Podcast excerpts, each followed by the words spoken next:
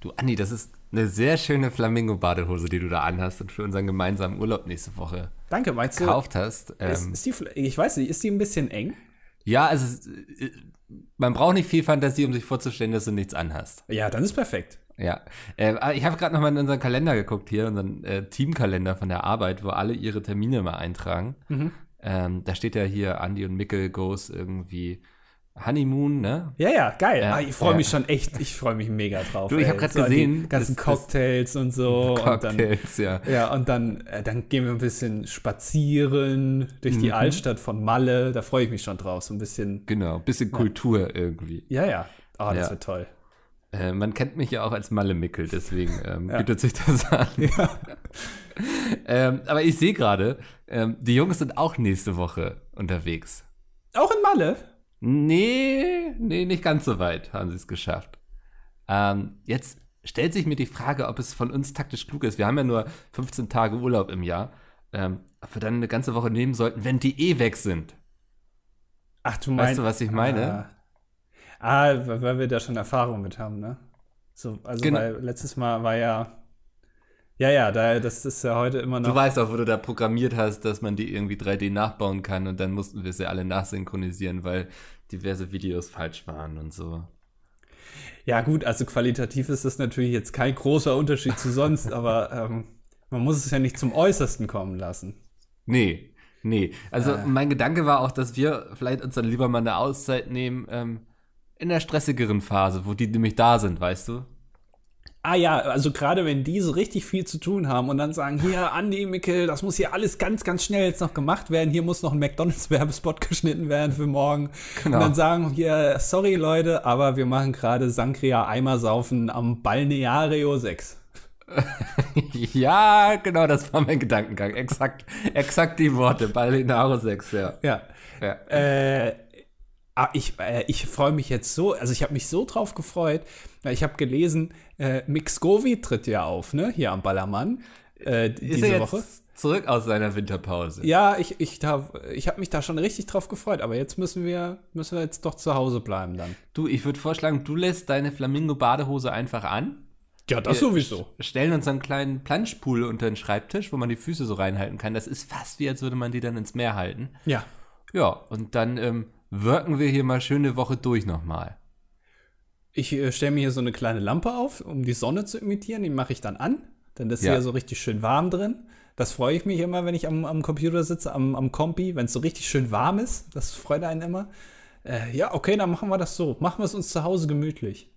Ja, wunderbar. Und damit herzlich willkommen zum dilettantischen Duett Folge 161. 61. ja. Ich freue mich. Wenigstens weißt du, dass es mit 100 anfängt. Das ist schon mal ein großer. Also, Ja, du weißt ja, ich mache ja mittlerweile so viele Podcasts, da gerät man immer durcheinander. Ne? Also man addiert die Zahlen dann auch mal zwischendurch und so. Das ist eine äh, sehr schwierige, verwirrende Sache alles. ja, wobei es ja eigentlich egal, welche Folge es ist, ne? Weil, also, Voll. Also ich finde, unser Podcast ist ja auch wie eine Flasche Wein. Ne? Alt und staubig und man hat es im Keller vergessen, irgendwann findet man sie dann wieder und denkt Ja, sich, das ist- so ein 2004er schmeckt bestimmt ganz gut, aber ihr schmeckt das halt mega scheiße. Weil das ist immer jedes Mal so, hat man Angst, irgendwie die Flasche zu öffnen, so, weil da ist ja dieser Korken drin und man möchte sich nicht die Blöße geben, dabei zu verkacken oder noch irgendwie alles zu verschütten und so. Ja. Deswegen, ähm, ich mache das gerne, wenn ich Gäste habe und wir Wein trinken, dass ich die Flasche dann in der Küche öffne, wo mir keiner dabei zuguckt. ähm, Schon Stunden vorher. ja, die, die Flasche und ich sitzen uns gegenüber am Esstisch und ähm, starren uns einfach an. Es gibt ja Leute und ich würde jetzt mal einfach mal behaupten, wir haben hier in der Firma auch eine Person, die das macht. Ich möchte jetzt aber keine Namen nennen. Dafür bin ich da. ähm, der bestimmt so, ein, so äh, eine geschwungene, ich weiß gar nicht, so ein Dekantierer nennt man das, glaube ich. Das ist so ein Glasgefäß, wo du, äh, das ist sehr, sehr bauchig. Also, ja, nee, aber da Es, es wird auch langsam zum Meme oder so, dass irgendwie so, oh, dafür brauchen wir irgendwie, ich weiß nicht, den Extronator, der irgendwie das Mehl von der Hefe trennt und den Zucker rauszieht. Da habe ich mir letzte Woche was gekauft. hat mir Boris mal was geschenkt. ähm, da kann man äh, den Wein reinschütten in diese, diese Karaffe und äh, dann steht er da rum. Und dann, dann schmeckt er besser danach, sagt man sich. Sagt man Ja. unter, also, naja, Und äh, wo ich mich, also meine größte Angst vor diesem, vor diesem Höllengerät wäre, dass ich das sehr sauber machen muss, weil das ist oben sehr eng und wird unten sehr bauchig. Also ist quasi wie eine Flasche. Und ich wüsste jetzt Oder wie auf ich. Anhieb, ja, und ich wüsste jetzt auf Anhieb nicht, wie das funktioniert, außer die ganzen Weinkenner würden jetzt sagen, das gibt die gewisse Patina, wenn man das nicht sauber macht. Ja, oder man schmeißt das einfach jedes Mal weg anschließend. Äh, Du, äh, die Leute, die das haben, können sich das auf jeden Fall leisten, Ja. da würde ich dir zustimmen, aber Ich habe mal eine sehr interessante Dokumentation geschaut über so einen Typen, der sich als großen Weinexperten ausgegeben hat, aber die ganzen Weine waren nur gefälscht. oh, Also der hat dann irgendwie immer gesagt, so, oh, hier habe ich noch irgendwie eine ganz seltene Weinflasche von so einem seltenen Gut irgendwo in Frankreich, 200 Jahre alt und so, ne? Also war in den USA der Typ. Ähm, und der hat damit richtig viel Kohle gemacht, dass Leute das ihm dann abgekauft haben und so. Das scheint eh so ein Riesending zu sein, dass so Weinsammler ganz oft betrogen werden. Aber also da haben sich die Leute natürlich auch was ausgesucht, wo man jetzt auch relativ, also ich als Laie würde jetzt sagen, relativ einfach bescheißen kann. Weil wenn du jetzt so einen 100 Jahre alten Wein verkaufst, das kann man ja auch schwer überprüfen, weil du ja nicht weißt, wie sowas schmeckt. Und das ist ja auch ein Naturprodukt. Das kann ja, Ja, ja ich glaube, der Typ ist irgendwie aufgefallen, weil der irgendwie so eben diesen Wein irgendwie von so einem französischen Gut inseriert hatte oder so in irgendeiner Kennerzeitschrift oder so. Und der Typ, dem dieser Gut gehörte, der war so, ach, das ist ja spannend, dass der da unseren Wein verkauft, den es, ich weiß nicht mehr, den es glaube ich gar nicht mehr geben könnte oder so, oder der nie existiert hat irgendwie, ne? Also Ja. irgendwie so war das. Ist schon jetzt auch ein Jährchen her locker, dass ich die Doku geguckt habe. äh, aber das war wirklich spannend, also. Und ich glaube, das ist auch so was, ähm, was unglaublich viel so Neureiche anzieht. So. Und damit meine ich eben Leute, die einfach Geld haben und nicht wissen, wohin damit. Ja. Und dann hören sie so, oh, Wein, ne, das ist eben was für die Reichen. Und dann fangen sie eben auch damit an, ohne aber Ahnung davon zu haben und sind dann da wahrscheinlich sehr naiv unterwegs. Also es ist so wie ich früher auf dem Schulhof, wenn ich irgendwie Pokémon-Karten tauschen wollte.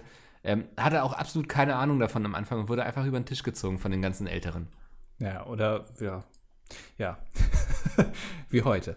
Ähm, aber es ist, also ich glaube, ich, ich mache da auch Abstufungen, was solche Kenner betrifft. Zum Beispiel Weinkenner finde ich jetzt persönlich jetzt nicht so faszinierend. Also, hab, also was heißt, habe ich jetzt keinen Respekt vor, aber das ist, Ich respektiere Weinkenner nicht. ich habe zum Beispiel mehr Respekt vor Leuten, die sagen, sie kennen sich mit Whisky aus.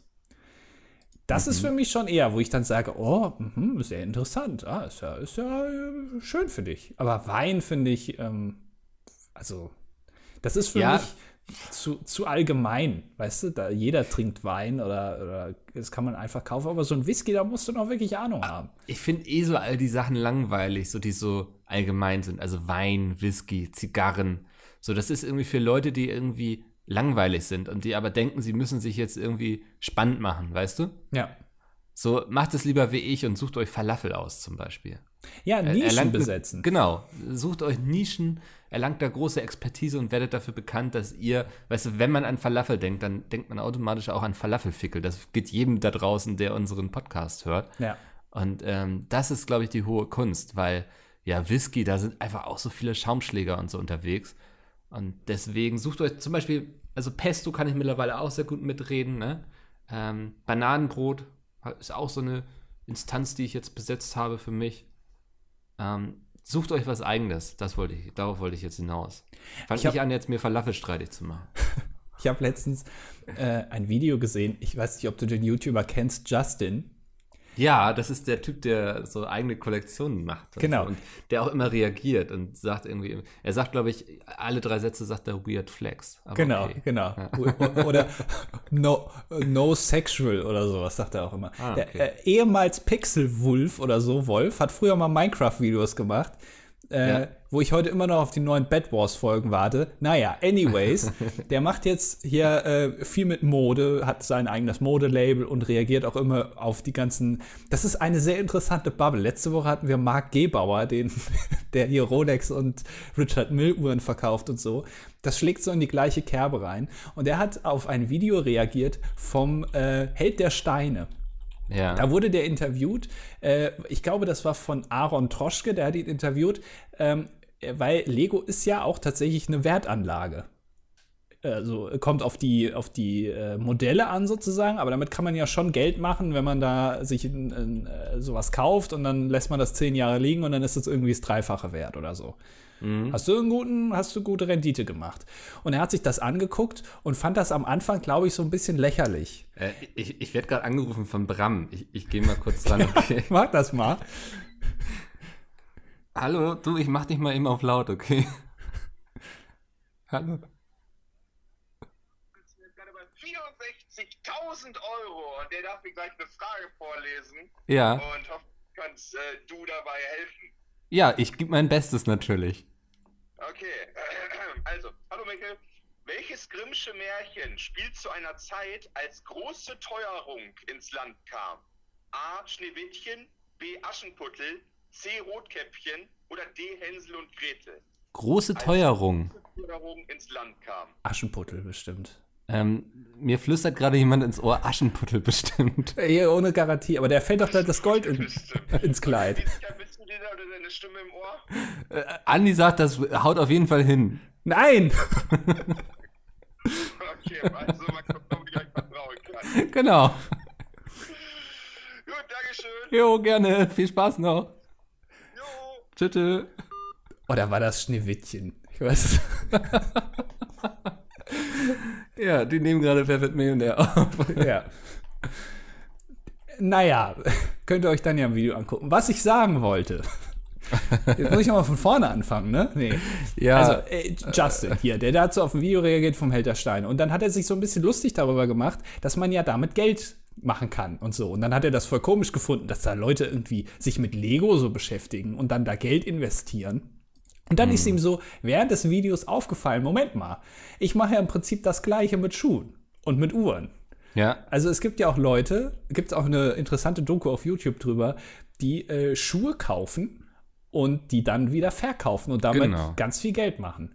Haben wir, glaube ich, sogar schon thematisiert hier, ne? Ja, Es kann sein, ja. Ja. Und letztendlich ist ja das genauso lächerlich, weil Schuhe sind genauso wie Lego ja irgendwie Alltagsgegenstand. Ich würde sogar sagen, Schuhe sind noch lächerlicher, weil mit Lego vertreibe ich mir meine Freizeit und kann das auch weiterverwerten und so und kann mir das angucken. Und Schuhe, die kaufe ich mir dann und trage die noch nicht mal, also nutze die noch nicht mal für das.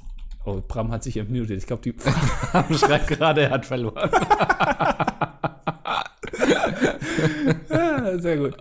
ähm,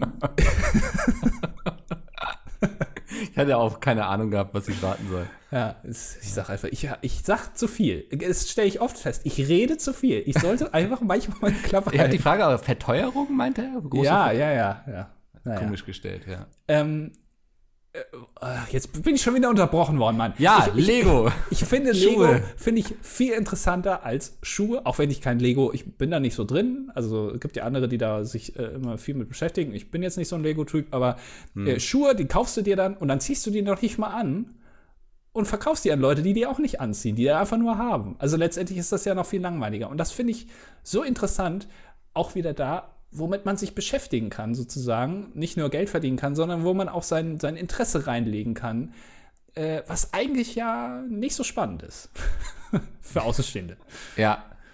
Ja, aber das, also das finde ich, sind doch so auch die spannenden Dinge, oder? Also ich mag es, wenn Leute Leidenschaft für etwas haben, was jetzt nicht so alltäglich ist. Ja, auf jeden Fall. Das Deswegen meinte ich auch so Wein und Zigarren und Whisky, lass mich damit in Ruhe. Erzähl mir irgendwie, wie du über Stephen King abnördest. So.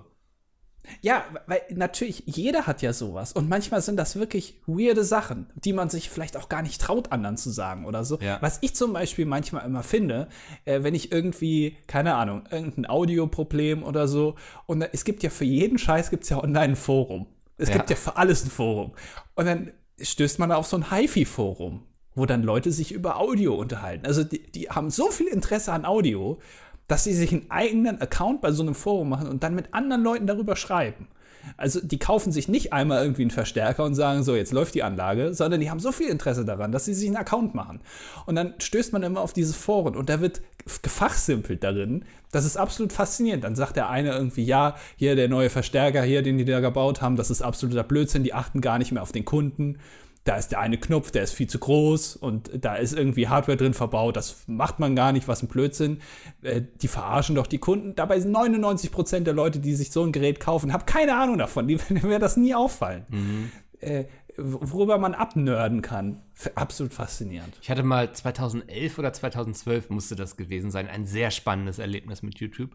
Ähm, ich bin ja so jemand, ich habe kein großes technisches Verständnis, ich mag auch keine Möbel aufbauen, so ich bezahle Leute dafür, dass sie das tun bei mir und so, ne? Also ich versuche das wirklich zu vermeiden. Und ich glaube, es war 2011 oder 2012, da hatte ich ein Problem mit meinem Laptop. Und zwar musste die Festplatte gewechselt werden.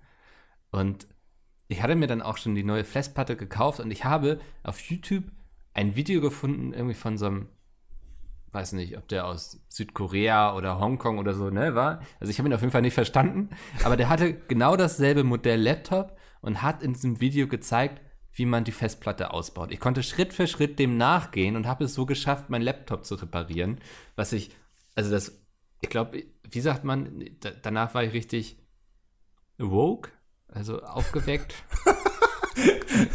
Weirder Flex, Bro. Aber das, das war ein unglaublich schöner Moment und ich bin dankbar dafür, wenn diese Leute ihr Wissen online mit Menschen wie mir teilen. Ja, ja, aber äh, manchmal stößt man dann darauf und äh, das ist wie bei Wikipedia-Artikeln, weil das Provozierendste bei Wikipedia-Artikeln sind ja, ist ja blaue Schrift. Weil du mhm. klickst auf einen Artikel und dann steht da ein Text und du denkst dir, scheiße, ich verstehe das Wort nicht, da muss ich mir wieder einen Artikel durchlesen. Und so ist es ja auch manchmal bei solchen Sachen. Da versucht dir jemand was zu erklären, der setzt aber, weil er so in der Materie drin ist und du halt nicht, setzt er ein gewisses Grundwissen voraus, unterbewusst, ob das du gar nicht wissen kannst. Ja. Aber in dem Fall äh, hast du dann wirklich einen Glücksgriff erlangt. Hast du äh, so eine, ein Interesse für etwas, jetzt abgesehen von Paradiescreme, glaube ich, was auf der Hand liegt, aber wo du sagst, so, das ist mein, mein komischer Spleen? Ähm, komisch? Ja, oder wo, vielleicht nicht selbstverständlich. Also jetzt kommt mir nicht an, dass du irgendwie jeden Abend ein Whisky-Tasting bei dir veranstaltest. Nein. Ja. nein, nein, nein.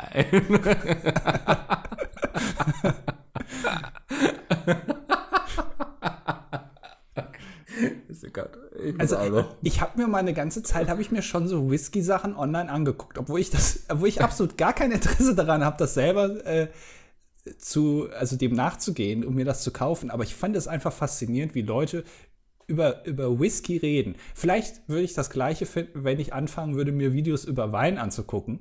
Mhm. Ähm, aber ich fand das interessant, äh, zu hören, wie das so hergestellt wird auch und ähm, das, welche Fässer man da benutzt und dass da teilweise gar keine neuen Fässer genommen werden, sondern äh, alte Fässer, die schon Jahre in Gebrauch sind, weil das irgendwie besser ist. Und das, also ich kann mich da schon in gewisse Themen reinnörden sozusagen ohne dass ich jetzt ein großes Interesse daran habe, das wirklich auszuführen. Ich zum Beispiel aktuell, ja, aktuell bin ich, also ich gucke mir aktuell ganz oft Flughafendokumentationen an. Also du hast schon voll verstanden, wie so ein Flughafen funktioniert. Wenn du ja. da durch, durch den Hangar marschierst, kannst du sagen, okay, der da hinten macht gerade dieses und jenes und die Leitung führt irgendwie in den Kontrollraum. Also ich bin in meinem ganzen Leben noch nie geflogen. Ja. Weil, weil ich auch, äh, ich habe Höhenangst, also das ist auch wirklich so. Ähm, und ich, ich, ich mag das nicht so. Ich weiß auch nicht. Ich, ich glaube, da, ich weiß nicht, ob ich das mal beheben kann, sozusagen. Aber ähm, ich, es gibt auf YouTube gibt es eine Dokumentationsreihe vom Hessischen Rundfunk über den Frankfurter Flughafen. Da gibt es 26 Videos von. Die sind jeweils fast eine Stunde lang. Die könnte ich mir den ganzen Tag angucken. Da geht es irgendwie dann um Pushbacker und um Follow-Me-Fahrzeuge. Eine ganze Folge begleiten die nur so einen Typen, der so ein Follow-Me-Fahrzeug fährt. Dann geht es um die Köche da und um Flugbegleiter und das ist alles so faszinierend. Aber ich habe wirklich absolut überhaupt gar kein Interesse, selber mal zu fliegen. Aber das Ding ist, hätte man dich für den BER engagiert, dann wäre der viel früher fertig geworden. Darauf willst du eigentlich hinaus. Ja, ich hätte, ich wäre nicht bei der Einweihung da gewesen und wäre auch nicht beim Erstflug irgendwie, vom ersten Flugzeug, ja. was da abhebt. Aber das Ding hätte ich den, innerhalb von zwei Wochen hätte ich denen das zusammengelötet da. Ja, krass, okay, ja. Aber kenne ich. Also, dass, dass man auch auf YouTube dann mal für so zwei Wochen irgendwie in so einem Loch versinkt zu einem Thema, ne? Also, ja. das passiert mir auch häufig. Ich weiß nicht, ob ich schon erzählt habe, aber ich ähm, habe jetzt auch schon ein paar Tage nicht mehr, aber eine Zeit lang sehr viele Videos geguckt von so Leuten, die in sehr kurzer Zeit sehr viel Essen in sich reinstopfen. Ja. Du, das sind dann meistens so Amerikaner, die dann irgendwie da in irgendwelche Restaurants gehen, weil irgendwie hat in den USA auch jedes Restaurant so eine Challenge irgendwie hier, wer schafft es irgendwie, sich zwei Kilo Steak in einer Viertelstunde reinzuziehen, der muss da nichts dafür bezahlen. So. das, Das ist irgendwie Deal. so, ja, das ist so ein Volkssport irgendwie bei denen. Ähm, da habe ich mir eine Zeit lang mal angeguckt und dann war ich wirklich so, ich war kurz versucht zu überlegen, weil ich kann auch viel essen. Also das ist mir schon häufiger aufgefallen. Ich bin, ich bin niemand, der aufhört zu essen, weil er jetzt irgendwie satt ist, so in der Regel. Hm, ja, kenne ich, ja. Ja, sondern weil ich sage, okay, das war jetzt eine menschenvernünftige Portion. Ein normaler Mensch müsste davon satt sein, es sind genug Kalorien. Und dann nach einer Zeit setzt dann auch das Sättigungsgefühl ein und ich sage, das war die richtige Entscheidung so, aber ich kann wirklich große Portionen essen. Und ich habe kurz drüber nachgedacht, ob ich das auch mal einfach mal irgendwo ausprobieren sollte, habe mich dann aber dagegen entschieden, weil ich dachte, ich möchte noch ein bisschen länger leben. Also, Man unterschätzt das tatsächlich, weil man denkt, man könnte das gut und dann sieht man Leute, die das wirklich können und ist absolut fasziniert. Ich hatte auch mal eine, ähm, ich glaube, ich kann, also ich merke immer, dass ich im Gegensatz zu anderen schärfer essen kann. ja. Ich habe damit nicht so ein Problem. Und dann habe ich mal, ähm, gibt es ja dann so Läden, wo du dir irgendwie Currywurst, aber auch scharf bestellen kannst oder so. Und dann habe ich das mal gemacht und ich wirklich, also ich wäre fast weinend aus dem Laden wieder rausgegangen, so scharf war das. Und das war noch, wie du so nicht weinen willst, aber so es quillt trotzdem raus. So. ja, aber das war noch nicht einmal ansatzweise das, das Schärfste, was du dir hättest bestellen können. Und ähm, das, also muss es ja auch Leute geben, die das Scharfe essen können, das richtig Scharfe. Und das ist dann, äh, da komme ich mir dann natürlich dann wieder sofort sehr klein vor. Aber ja, auch, äh, man hat ja immer von seinen Eltern gesagt bekommen, so nach 20 Minuten setzt das Sättigungsgefühl ein, deswegen ess langsam, dass du äh, die Portion innerhalb von 20 Minuten essen kannst, weil danach bist du satt, wo ich immer gedacht habe, natürlich esse ich dann möglichst in den 20 Minuten möglichst viel, ist ja klar. weil es schmeckt ja gut. Smart. Ja, und es, es schmeckt gut und ich habe immer noch Hunger in den 20 Minuten. Ja. Also warum soll ich dann langsamer essen? Was ist das für eine Logik? Äh, ja, da ist der Kopf wieder lauter als der Bauch. Ja. Oder andersrum. ja, das hat auch, also habe ich auch gelernt, das ist sehr viel Übung und Training und Taktik auch, ne? Also, wenn die so einen Hotdog essen, dann essen sie das Hotdog nicht wie ein normaler Mensch, sondern sie zwirbeln da erst das Würstchen raus, was sie sich irgendwie gleich in den Rachen schieben, dann äh, folgen die Gurken und dann das Brot so. Also, das, äh, die achten da schon, was irgendwie wann gegessen wird und hier musst du dann nochmal so ein bisschen deinen Bauch shaken, damit dann wieder Platz ist und so. Das ist schon eine Wissenschaft für sich. Ja. Ja, äh, aber das, also das würde ich aber auch nie so, also wenn man sich mal so Hotdog-Wettkämpfe auch anguckt, wie schnell die da das essen. Ja. Die trinken da ganz viel nach und das, das ist wirklich auch ekelhaft dazu zu gucken, muss man auch ehrlich mal sagen. Das ist wirklich oft dann nicht so appetitlich. Und, und das ist auch äh, dann, also dieses kleine Fünkchen Talent, was da in dir steckt, ne? Dass du viel Masse innerhalb von kürzester Zeit in dich stopfen kannst. Ich glaube nicht, dass es in deinem Sinne ist, das zu professionalisieren. Ich will dich da nicht sehen, wie du da halb vollgekotzt mit irgendwelchen Hamburgern dir da noch eine Cola Light hinterher schüttest, so sechs Liter innerhalb von 15 Minuten, damit du das alles runterwürgen kannst. Ich, da möchte ich dich nicht sehen. Aber es gibt viele Leute, die das sehen. Also so ein Engländer, der hat über eine Million Abonnenten damit. Es gibt, ja, es gibt tatsächlich, das gibt's auch, das finde ich auch faszinierend. Es gibt das nicht nur mit Essen, sondern auch mit Trinken. Es gibt einen YouTube-Kanal, der, ähm, das Einzige, was der macht, ist Getränke trinken. Und zwar möglichst viel. und er hat so einen, äh, äh, einen, einen gläsernen Schuh. Also, das ist ein Glas, was aussieht wie ein Stiefel. Da passen irgendwie fünf Liter rein oder so, oder, oder zwei Liter, keine Ahnung. Und dann macht er sich das immer voll und dann sagt er irgendwie, ja, heute trinke ich jetzt äh, so einen ganzen Schuh voll Mountain Dew. Und dann, und dann füllt er das da rein und dann trinkt er das und dann rülpst er am Ende einmal, wirft diese, äh, diesen Drehverschluss von der Flasche einmal gegen die Kameralinse und sagt, so, das war's.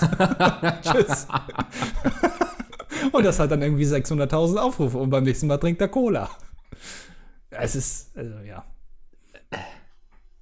Manchmal frage ich mich, ob ich selbst sozusagen mir zu viel im Weg stehe im Leben, weißt du?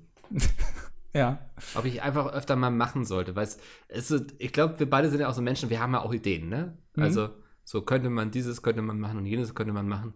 Aber ganz oft machen wir es dann nicht, weil wir Gründe finden, die dagegen sprechen.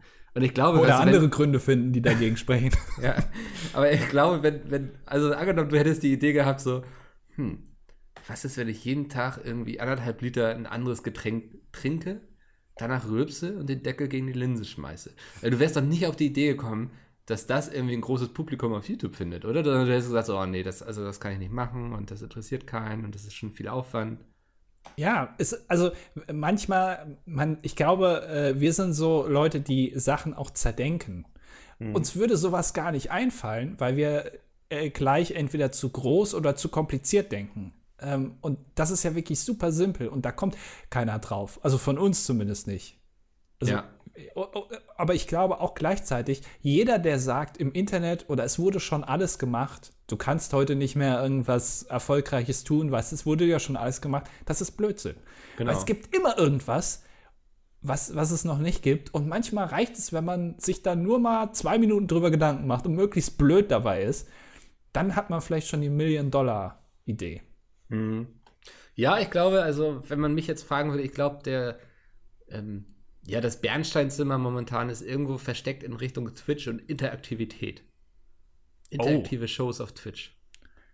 Ach du, rennst du bei mir auf eine Tür? da würde ich momentan hingehen. Wenn man sagen würde, Mickel, hier ist die Wunschelroute und jetzt ja. finde die Goldader. Ja. ja.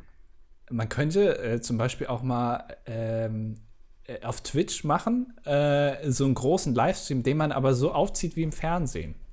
Ja. Also mir schwebt da so ein Camp vor zum Beispiel, dass zum man sich. Ich, ich mach mal eben die Tür zu hier, aber ich höre dich weiter. Ähm, ja. Die Waschmaschine eskaliert gerade.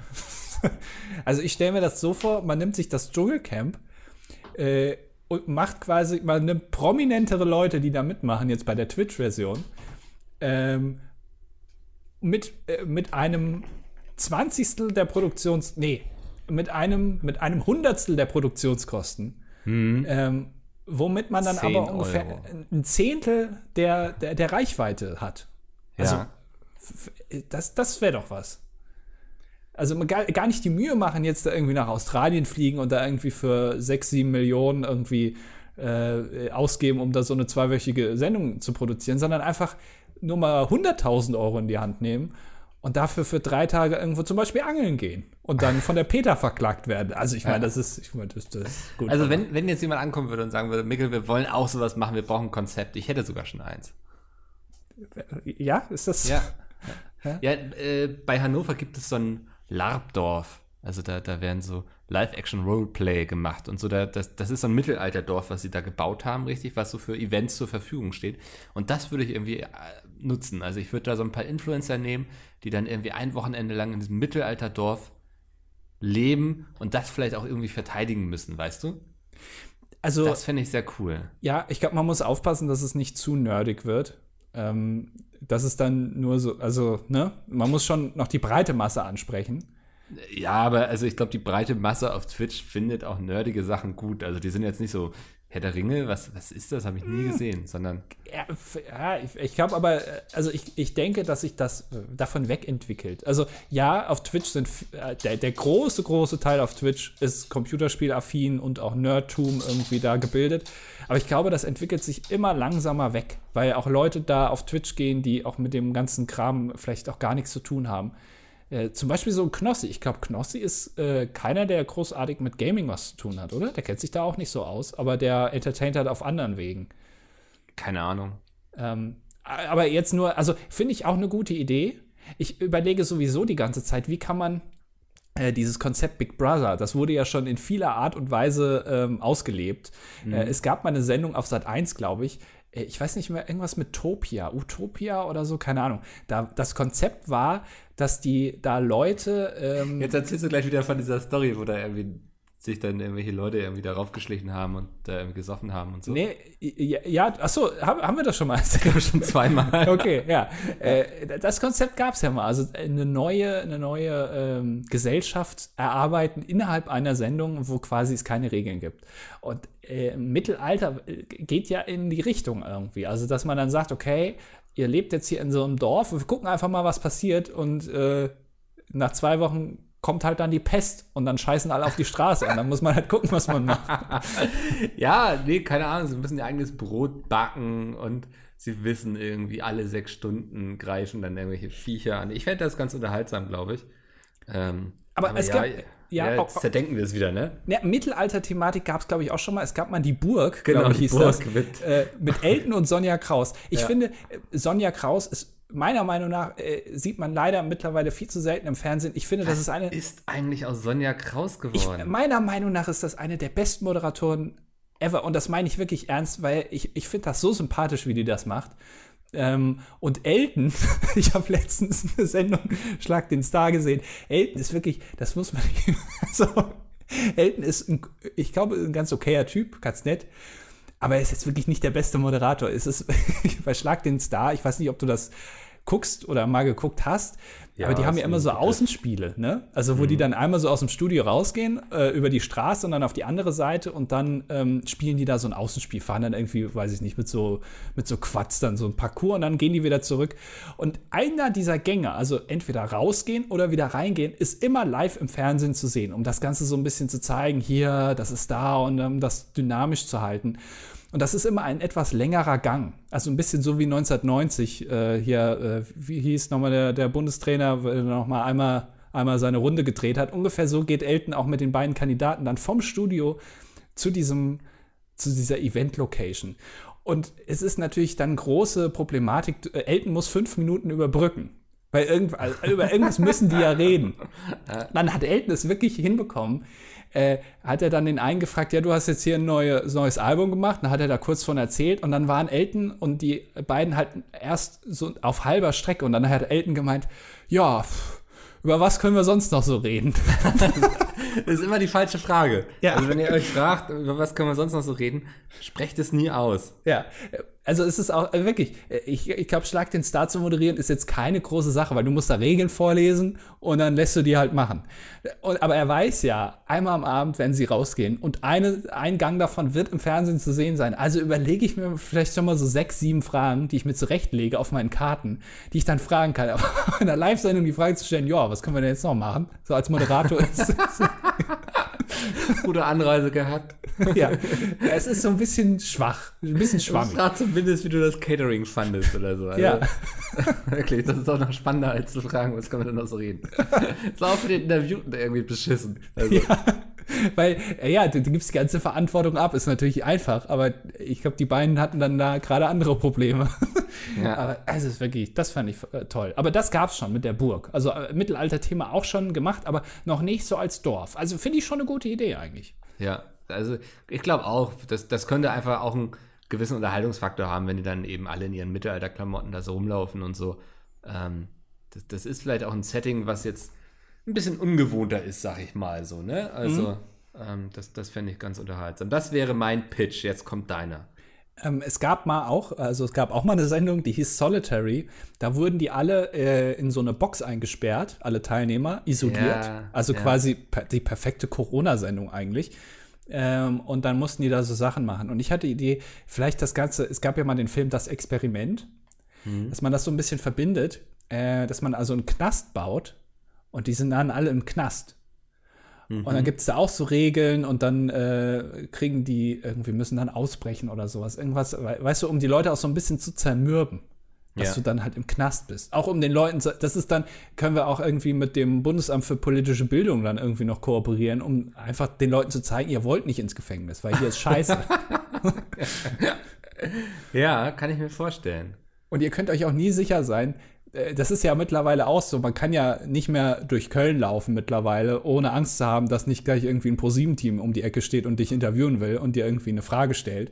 Und genauso muss es auch sein, dass man also sagt, ihr wollt nicht ins Gefängnis, weil ihr könnt euch nie sicher sein, dass Sat 1 da Kameras aufgehängt hat und da jetzt eine große Show draus macht. Ja, und es gibt auf jeden Fall einen Snitch, also einer, der die Informationen durchstecht. Ja. Und den muss man eben abstechen sonst. Also, weil sonst irgendwie, das fände ich auch noch so, dass man so ein bisschen Secret Hitler da drin hat. Genau, ja. Also ich glaube, also es gibt noch viele ungenutzte Ideen, Ja. äh, die auch auf Twitch funktionieren würden. Ich weiß auch mittlerweile übrigens, wer das produziert hat, das Angelcamp, ne? Ja, Ähm, möchtest du es erfahren? ja, sag mir mal. Ähm, Sekunde. Ja. Ja. ich muss die E-Mail raussuchen. Hast du, ne, hast du da Informationen zugesteckt bekommen? Nee, es, äh, ich hatte im Podcast, hatten wir auch drüber geredet, wer das wohl produziert hat. Und da hatte einer das rausgefunden. Ich weiß nicht, ob er will, dass der Name gesagt wird, deswegen lasse ich es. Vor allem in diesem Podcast. Ähm, Zweitverwertung. Bose Park Productions GmbH. Und die machen sehr viel in Richtung auch so, so Film- und Fernsehproduktionen. Ja. ähm, aus Berlin. Also. Ja, aber also äh, war, also ich meine, das ist jetzt schon zwei Wochen her, ein bisschen late to the party jetzt darüber zu reden. Aber ja, ähm, ja. als Produktion an sich war das schon sehr äh, faszinierend, vor allem wenn man ein bisschen weiß, also dadurch durch ähm, zum Beispiel Friendly Fire oder so, haben wir ja auch schon ein bisschen Ahnung davon, was, das, ja, was es bedeutet, sowas zu machen. Und das ist dann natürlich noch viel ähm, ja, bewundernswerter, sowas tatsächlich auf die Beine zu stellen, was jetzt erstmal gar nicht so komplex aussieht für den Außenstehenden vielleicht. Genau. Aber das fand ich ganz schön, dass es eben in dieser Diskussion, also wer macht denn aufwendige Produktion sozusagen, ist eben einerseits der Name Rocket Beans gefallen und andererseits eben auch relativ häufig Friendly Fire. Ja. Das, das fand ich ganz schön, ja. Ja, weil das ist halt ähm, äh, tatsächlich, es ist für Twitch ähm, oder für die Zuschauer da schon allein faszinierend. Und das stelle ich auch immer wieder fest, weil wir ja auch öfter mal, also ich jetzt in, versuchen in die Richtung zu gehen, es ein bisschen professioneller zu machen, was ja. nicht so einfach ist. Aber ähm, es reicht Twitch alleine schon, wenn du zwei Kameras hast und dazwischen hin und her schaltest. Da mhm. drehen die ab. Das ist unfassbar. Wie so kleine Hundewelpen, ne, denen du ja. so ein Stöckchen vor das Gesicht hältst. Ja. Nicht, weil das Vollidioten sind, die das gucken, nee. sondern weil es das einfach noch nicht gibt auf Twitch. Und das ist äh, äh, ungenutzte, ungenutzter Bereich, der jetzt so langsam aufgefüllt wird von ähm, Produktionen, äh, die auch mal leider dann halt ein bisschen mehr kosten. Das ist schon so. Mhm. Das ist leider alles sehr teuer und sehr aufwendig. Ich glaube auch, dass Brain Battle zum Beispiel so gut funktioniert, weil es eben ein ungewöhnliches Format einfach für Twitch ist. Ja, also ich, ich habe jetzt da nicht so den Überblick tatsächlich, ob das andere, es gibt ja, die Rocket Beans haben ja auch schon Live-Spielshows gemacht genau, und das ist ja, ja noch mal ein bisschen größer, weil die haben ein Studio ja. und so. Ähm, und das war jetzt ja sozusagen, ist ja die Low-Budget-Version davon. Also das ist halt eine Person, die das macht und dann hast du noch zwei Kandidaten und äh, das geht alles von zu Hause aus. Deswegen finde ich schon, das sind alles Bereiche, die noch nicht so äh, gefüttert werden von äh, Produktionsfirmen vielleicht ja auch, die dafür extra gegründet werden können, die sich nur auf Twitch konzentrieren und da produzieren. Mhm. Vielleicht ist das eine Idee, die wir mal nachgehen sollen. ja, klingt, klingt gut, ja. Also finde ich aber auf jeden Fall sehr spannend, gerade zu beobachten, alles. Ja. Das, ähm, ja, ist ähm, wahrscheinlich jetzt für den Hörer oder die Hörerinnen daheim jetzt vielleicht nicht so krass, aber für so uns jemand, der damit arbeitet jeden Tag, ist das auf jeden Fall eine spannende Entwicklung. Ja, aber auch als Konsument, ich habe ganz oft gelesen, ähm, dass die Leute das auch, also nicht alle, nur ein Bruchteil, aber die haben dann geschrieben, ja, das mit diesem Angecamp, das ist mir zu professionell. Das ist mir zu irgendwie, äh, ich, ich will, dass die zu Hause sitzen vor ihrer Webcam und mit den Leuten quatschen. Und das reicht ja oft auch schon. Also tatsächlich, das ist ja auch schon unterhaltsam. Wenn du eine unterhaltsame Person bist, was ja Knossi zum Beispiel ist, dann reicht das oft. Aber erstens mal hat man ja selber äh, Ideen, die man nicht verwirklichen kann ohne Team und auch so Visionen, die man hat. Und ich glaube, das hatten die da. Ähm, und es ist schon so, dass du das, was die da gemacht haben, nicht hättest machen können, wenn da jetzt Sido mit seinem iPhone gesessen hätte und gesagt hätte, ja. so, ich, ich streame jetzt hier drei Tage durch. Das mhm. packen wir hier irgendwie an eine Powerbank und dann ähm, machen wir das jetzt hier. Das hätte niemals so funktioniert und es wäre auch niemals so in Erinnerung geblieben, wie es jetzt in Erinnerung bleibt. Ähm, und äh, vielleicht hätten sie auch also weiß ich nicht, auch keine Anklage von der Peter bekommen, das wäre vielleicht dann nicht passiert, weil Sido das irgendwie verpennt hätte zu filmen, wie sie da angeln, aber naja. Aber also ich finde auch ganz spannend, bei Friendly Fire hatten wir dann auch so vereinzelte Kritik, dass es ein paar Leuten schon fast zu professionell war. Also wir hatten ja letztes Jahr noch so die Recaps, wo es dann direkt nach den Spielen noch so Wiederholungen gab mit den Highlights und so, ähm, wo die Leute sagten so, ja, schaltet einfach dann rüber sozusagen, ne? Also spart euch das so. Ähm, und das ist schon was, das kann ich wieder auch irgendwo nachvollziehen. So, damit kann, das ist ein Feedback, mit dem man arbeiten kann, finde ich. Ähm, wenn jetzt jemand ankommt und sagt, ich will, dass ihr alle irgendwie zu Hause vor eurer Webcam hockt, dann würde ich sagen, ist schwierig bei dem Format Friendly Fire. So, aber ich glaube, man kann so ein Format, Format auch durchaus überproduzieren. Naja, aber findest du das über. Also, ich würde es überproduziert finden, wenn ihr jetzt sagt, passt auf, wir bauen uns jetzt ein Studio. Also richtig irgendwie mit LED-Boden und äh, mit, mit Strahlern und so. Und dann stellen wir dann noch irgendwie Kameras hin, wie im Fernsehen. Ähm, und da, da würde ich sagen, ist überproduziert. Aber ein eigener Recap, nur um eine Lücke zu befüllen, das ist doch nicht, das wird doch dadurch jetzt nicht kaputt gemacht. Nee, kaputt gemacht wird gar nichts. Aber also ich verstehe, wenn Leute sagen so, oh, das ist mir jetzt ein bisschen over the top, weil Friendly Fire ja auch immer ein bisschen chaotisch ist und so. Also Friendly Fire wäre für mich überproduziert ab dem Moment, wo wir eigentlich wissen, was die kompletten zwölf Stunden passiert. Also wo die komplett durchgeplant sind so. Ja, aber das finde ich irgendwie äh, falsche, also so, das kann man, also ich, das kann man ja Leuten nicht absprechen, die das so fühlen oder so denken, dass aber ich mir trotzdem.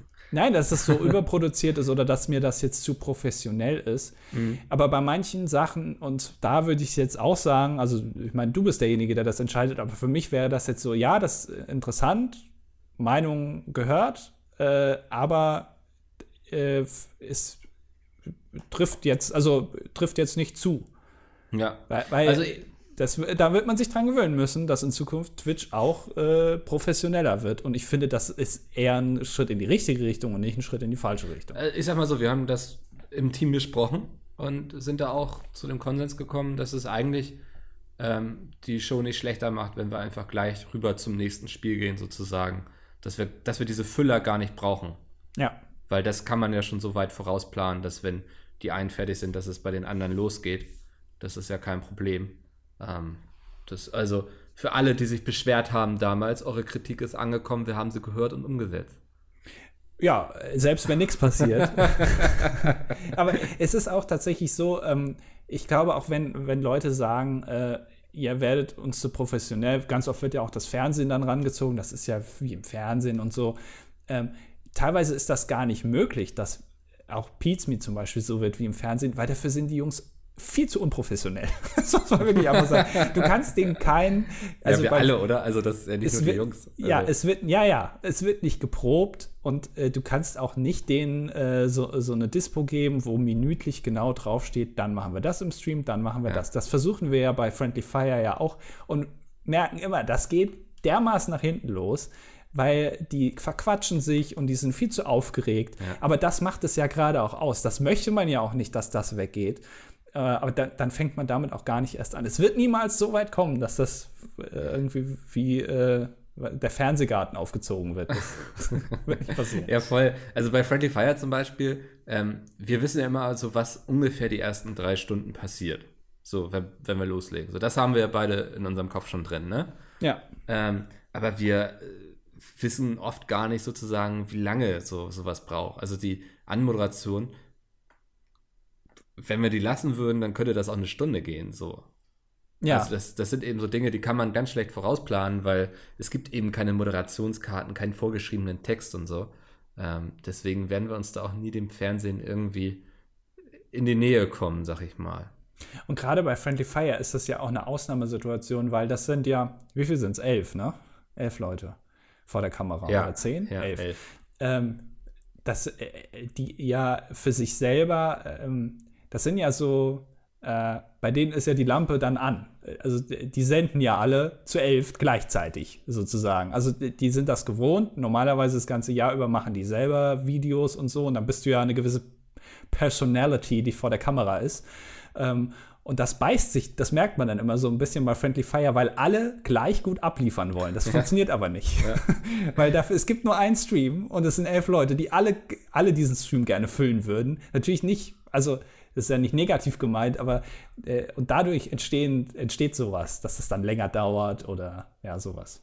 Ja, aber ich finde, das macht es auch irgendwie immer so schön, dieses geordnete Chaos, so würde ich es beschreiben. Ja, das, ähm, das macht Friendly Fire aus und geordnetes Chaos finden wir auch immer in unserer Kommentarspalte wieder. Richtig. Ja, was für eine Überleitung. Ich gucke gerade, ob wir noch. Nee, wir hatten keine E-Mail bekommen. Sehr gut. Eigentlich. Ich, ich krieg das auch nicht mit. Moata schreibt kleiner 3. Ich mache außerdem direkt den nächsten. Ah, ich wollte gerade sagen, du Schlingel. ähm, Fixi Hartmann. Ja, ach, da legt mich am Arsch. Hey, oh Party People. Schaue gerade Modern Family. Wollte mal fragen, wie ihr. Äh, fragen, seid ihr Familienmenschen? Könntet ihr euch vorstellen, irgendwann in einer Großfamilie zu leben?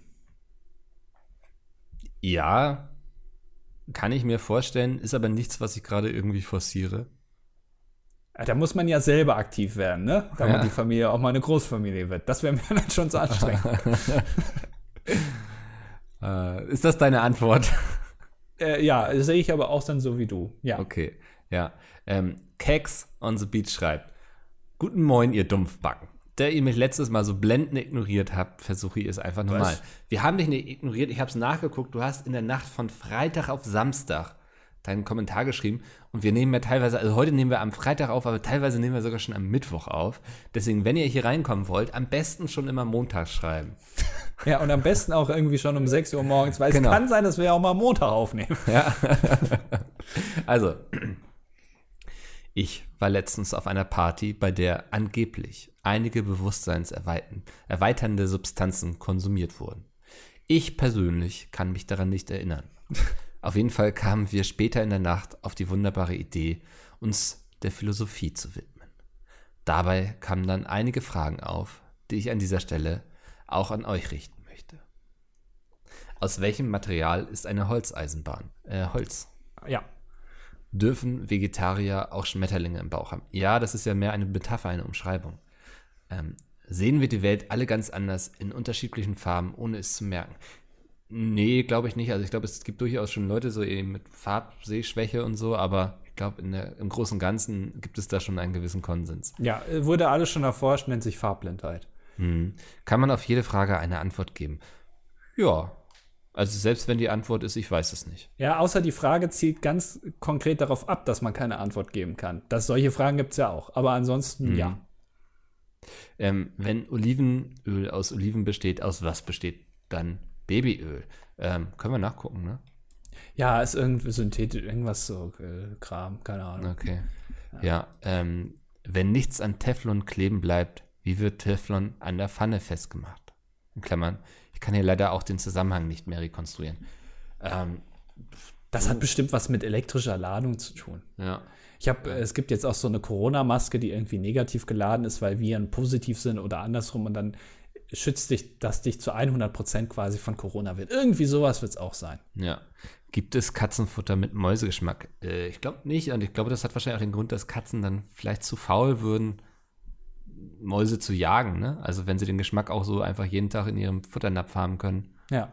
Ähm, Und ich haben- glaube, Hm? also fressen Mäuse, äh, fressen Katzen Mäuse oder äh, ich habe immer das Gefühl, dass die die einfach Nee, nur ich glaube, tot die werden spielen. einfach weitergeschenkt. Ne? Also, ja, ja, dann werden die verschenkt. Wie so Moncherie, die ist auch niemand und die werden immer nur weitergeschenkt. Stimmt. Ja. Ähm, haben Pinguine Knie? Ich glaube nicht. Nö, es sind ja Vögel, ne? Also Ja. die haben, Darf man ein Rundschreiben in einem eckigen Umschlag verschicken? Äh, ja. ja. Wo ist das Bernsteinzimmer? Auf Twitch, das haben wir ja schon geklärt. ähm, ich, der diese Fragen zu dieser Zeit alle per WhatsApp an meinen Bruder gesendet hatte, hatte am nächsten Tag einiges zu erklären. Ich hoffe, euch haben diese Fragen genauso verwirrt wie mein Bruder und wünsche euch einen schönen Tschüss für die Statistik männlich 19 Maler. Ich fand, das war recht einfach zu beantworten. Ja, also wenn man jetzt nicht irgendwie sich vorher MDMA reingekloppt hat, dann Wenn man nicht versucht, hier einen auf Küchenphilosoph zu machen. ja. Ich kenne diese Momente, keine Angst. Ähm, Furia in the Slaughterhouse schreibt noch dazu. Zur Frage 4, das war 1, 2, 3. Kann man auf jede Vier. Frage eine Antwort geben. Ah, okay. Ähm, er schreibt auch dazu, die kann nach, dem, Steht direkt hinten dran, ja.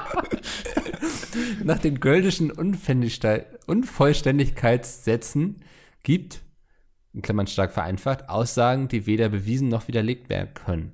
Ja, Von daher würde ich aus einer mathematischen, logischen Richtung deine Frage verneinen. Also ich glaube, es ist so, äh, das, was ich eben gesagt habe, hundertprozentige Wahrscheinlichkeit, dass Coronaviren einen nicht treffen. Ich glaube, es gibt weder eine nullprozentige Chance noch eine hundertprozentige Chance bei allem. Also, weil du kannst ja, also alles, was du sagst, ich bin mir sicher, dass das und das passieren wird oder das und das passiert ist, gibt es ja immer eine, wo du sagen kannst, ja, aber hast du schon mal daran gedacht, das vielleicht? Ist auch eine Antwort irgendwo, ne? Ja, also Oder selbst wenn ich sage, weiß ich gar nicht, ist es irgendwie eine, ich habe geantwortet. ja, Tja, ähm, ja, ähm, ja, er schreibt noch sehr viel über Gödel dann und äh, fragt sich, ob wir das wohl lesen, haben wir getan. Ja. Äh, jetzt wieder ein sehr langer Kommentar von, äh, ich, ich lese keine Namen mehr vor, M. Tannhaus. Das ja. ist Hast du schon Dark, äh, hi Mikkel, hast du schon Dark weiter, weitergeschaut, jetzt wo selbst Stephen King die Serie auf Twitter feiert? Ja, ich habe es auch durchgeguckt. Also ich weiß, Late to the Party und so, aber guckt es euch an. Ich fand, es ist eine sehr spannende Serie.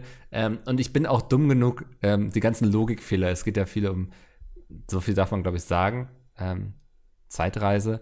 Ähm, Oh, danke. ähm, also ich bin, glaube ich, zu dumm dafür, die ganzen Logikfehler zu entdecken. Irgendwie im Freundeskreis gab es den einen oder anderen studierten Physiker, der so meinte so, naja, also wenn man da kurz drüber nachdenkt, dann ist das ja schon alles irgendwie sehr schwierig und so. Aber ich denke nicht viel nach, deswegen hatte ich damit sehr viel Spaß. Okay. Äh, Je- Jesus Pray schreibt: Hallo, ihr zwei, für die Statistik männlich 20 Feinwerkmechaniker, Fachrichtung Werkzeugbau, in Klammern CNC, Fräsmaschinen. Ihr fragt euch sicherlich, was zum Teufel jetzt schon wieder ein Feinwerkmechaniker ist. Naja, prinzipiell das gleiche wie ein Feinwerkmechaniker. Ich glaube, er meint hier den, den Zerspannungsmechaniker. Hat er sich selber verwechselt. Ja.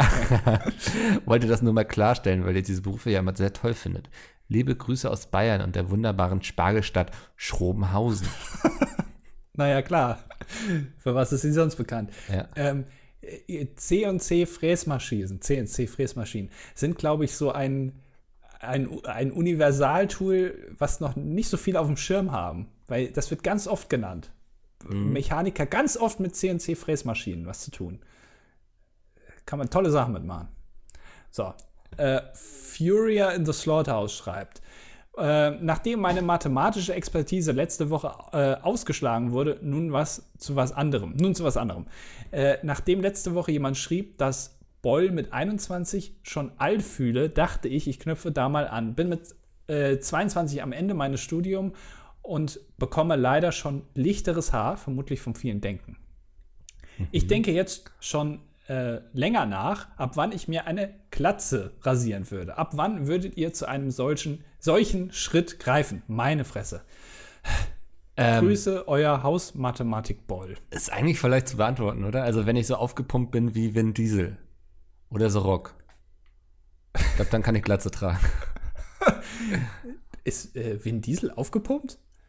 Vin Diesel ist doch der Typ, der immer früher diesen Triple X gespielt hat. Äh, war das Triple X? War, war das nicht mit äh, Bastian Pastewka und. Nee. Nee, okay. Warte, den hier meine ich. Muss ich mal kurz mal angucken. Ich glaube, ich weiß, wen du meinst, ja. Ach so, ja, aber, ach doch, okay, der ist. Also komm, das ist schon, der hat schon einen Stiernacken. Ja, aber also, es gibt auch Bilder, wo er nicht so ist. Mhm. Also es sieht ein bisschen aus wie Kollega, finde ich. Ja, also ich sag mal, du musst den Körper dafür haben, dann kannst du auch Glatze tragen, das ist kein Problem. Ja, würde ich nicht so sagen. also bei, äh, bei, mir, äh, ich, äh, bei mir wird das Haar auch lichter, äh, schon länger. Ähm, ich glaube, das liegt aber auch in der Familie bei mir. Mhm. Und äh, manchmal muss man solche Schritte auch früher gehen. Sagen wir es mal so.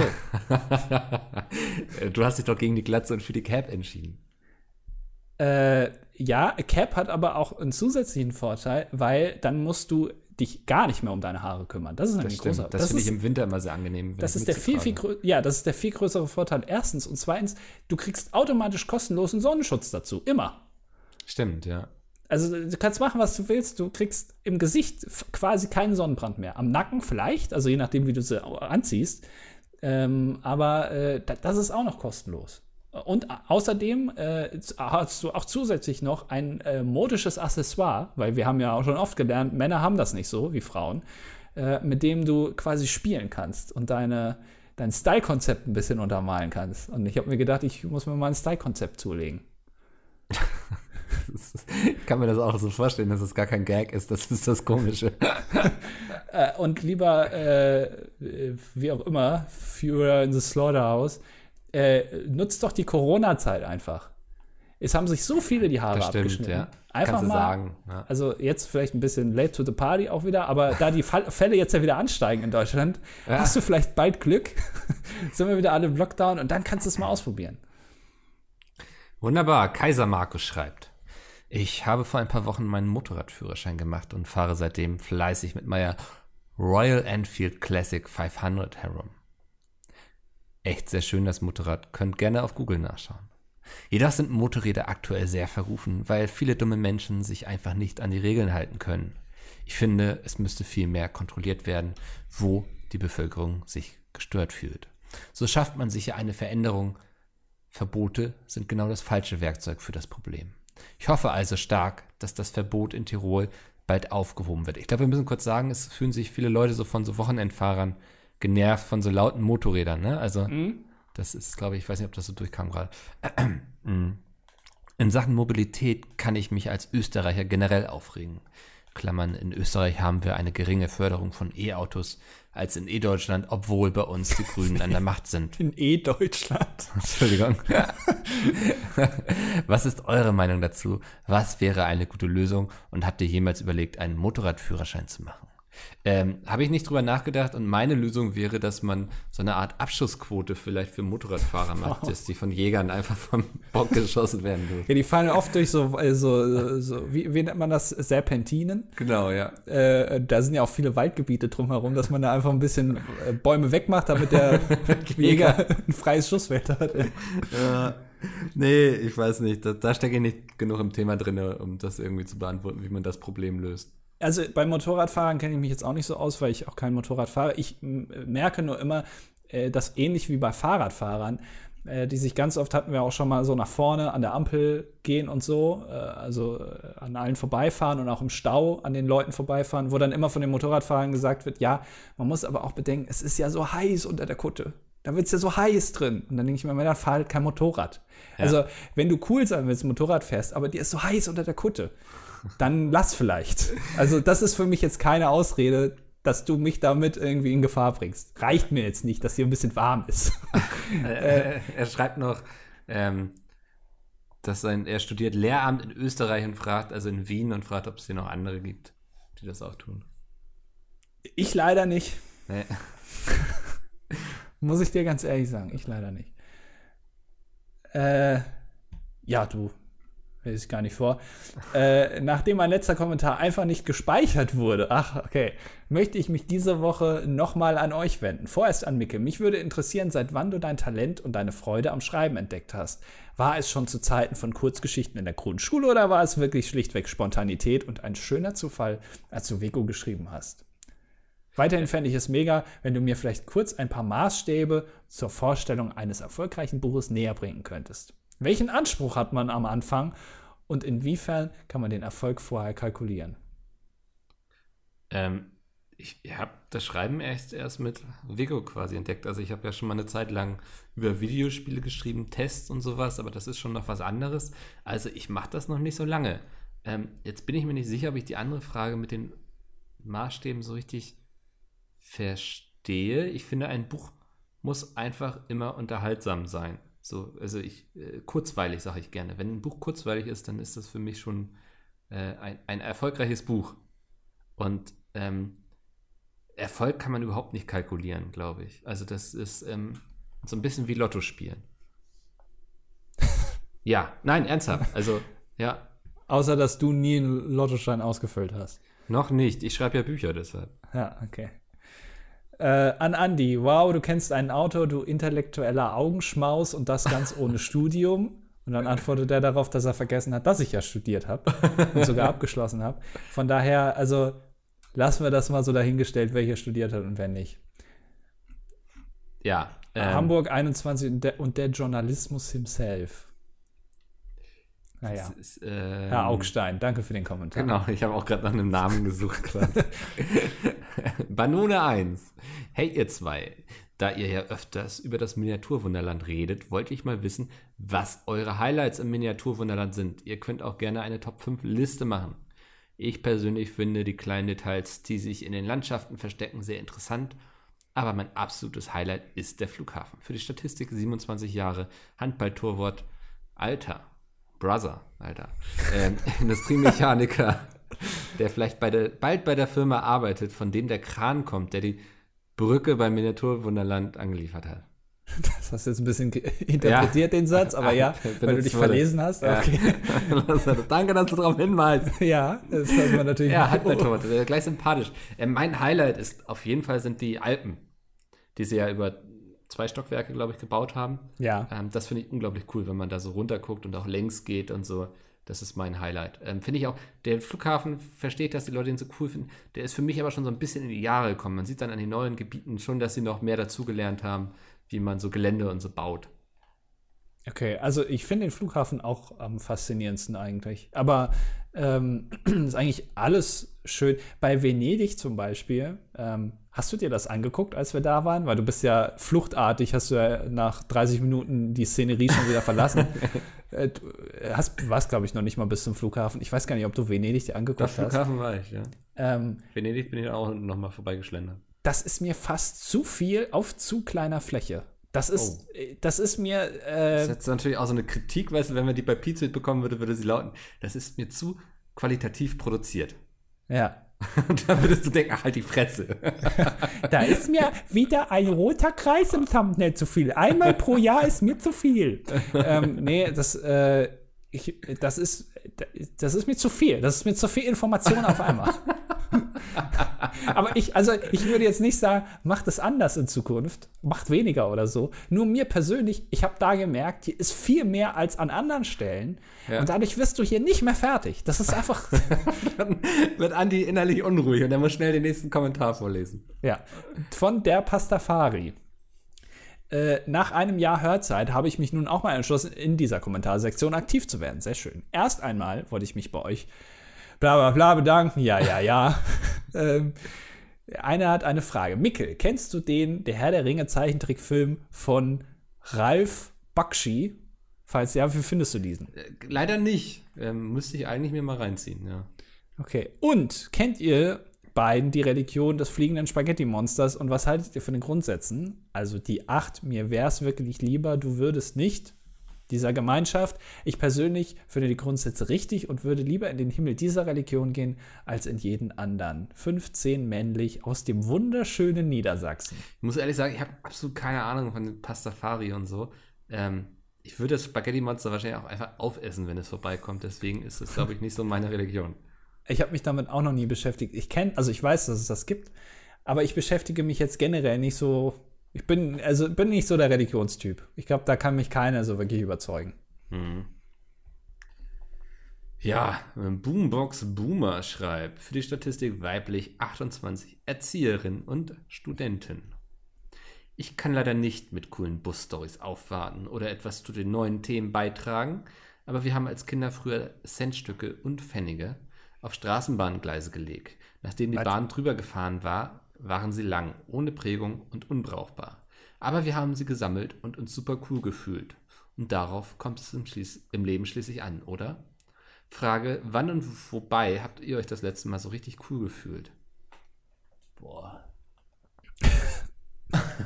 ich habe ich hab mich selten cool gefühlt in meinem Leben.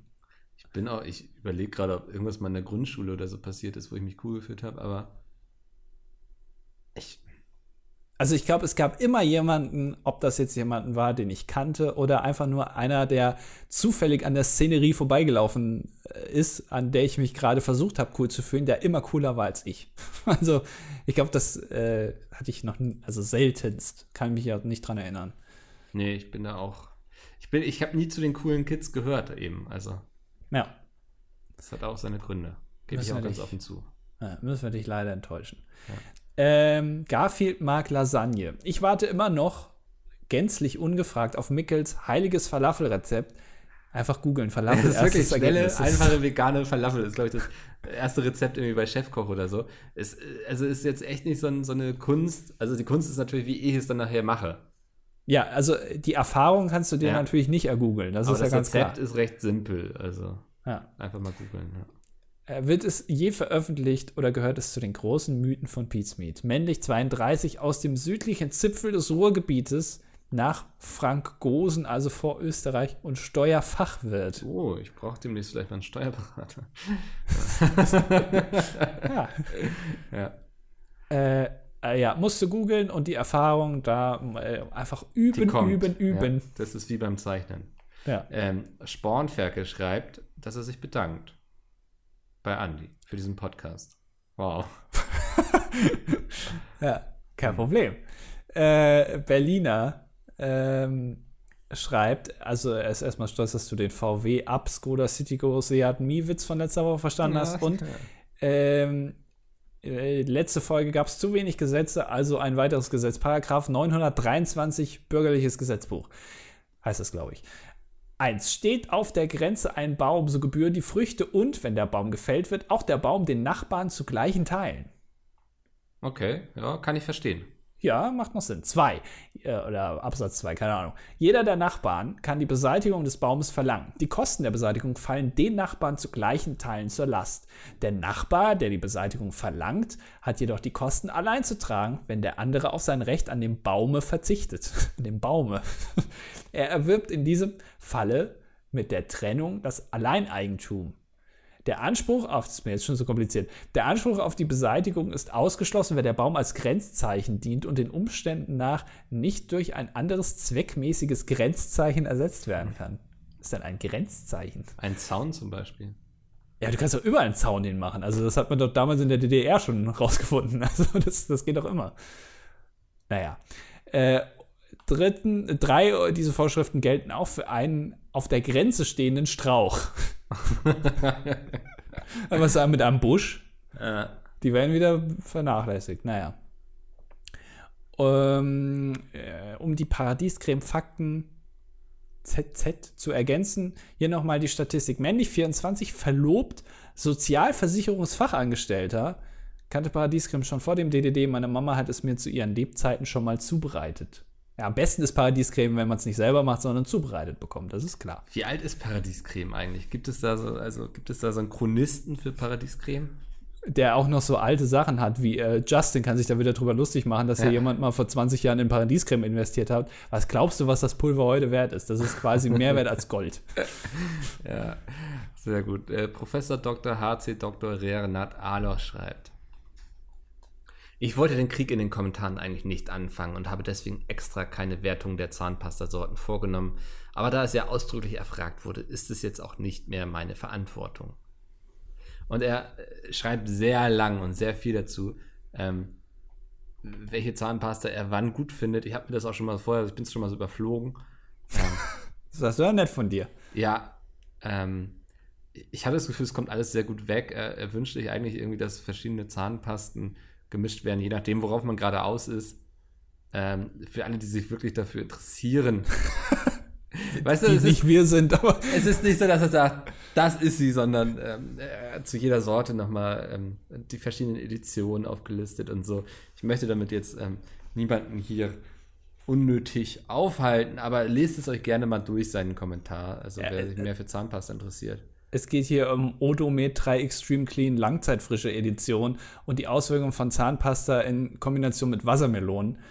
Ähm, ja, also wer, wer da Interesse hat, sich da belehren zu lassen. Sehr speziell, ja. ja. Warum hast du bloß damit angefangen, Dr. Arlau? äh, Blitzlanguste. Mhm. Ist das wieder? Ja. War da jetzt wieder ein Gag drin? Nee, das ist einfach die Blitzlanguste. Okay. Ah, du hast es auch gesagt, dann ist da kein Gag drin. Okay. Ja. Äh, ich habe mir euren Part über Uhren mit Begeisterung angehört und wollte euch mal was dazu erklären.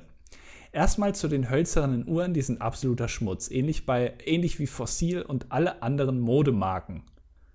Was sind denn Modemarken?